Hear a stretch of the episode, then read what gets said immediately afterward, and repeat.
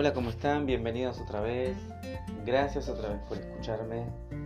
Estoy muy contento de todas las personas que veo que escuchan los audios, también aquellos que comparten. Muchas gracias. Hoy les traigo una historia de un rey. Esta historia es verídica. Este rey muy malo, cuando capturaba a otros reinos e invadía otros reinos, a sus reyes les cortaba los pulgares, tanto de las manos como de los pies. Luego le tiraba comida en el suelo para que estos reyes se pongan en cuatro patas y coman del suelo. Esto hacía que los, los reyes sean tratados como animales. Hacía que este rey sometiese a, a estas otras personas y los tratase como animales.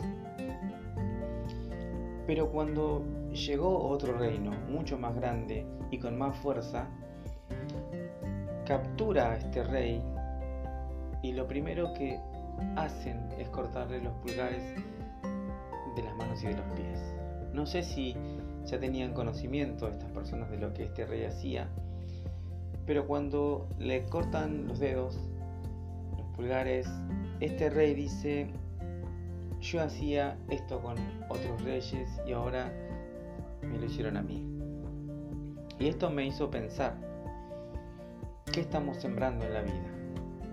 ¿Qué estamos dando a otros?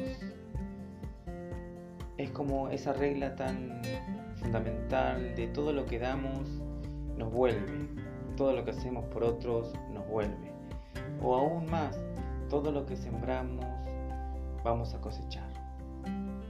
Porque una persona cuando siembra un tomate, espera recibir un tomate, no va a recibir eh, una sandía.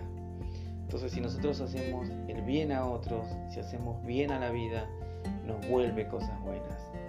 Pero si nosotros hacemos cosas malas por otros y cosas malas en la vida, eso nos va a volver. Es algo tan simple pero tan real.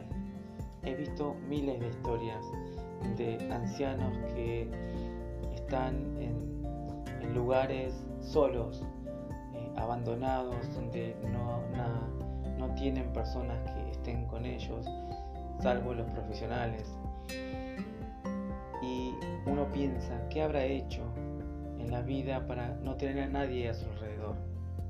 No todos, pero hay una gran parte que ha hecho las cosas mal y al final se han quedado solos por el simple hecho de ellos haber sembrado algo mal en la vida.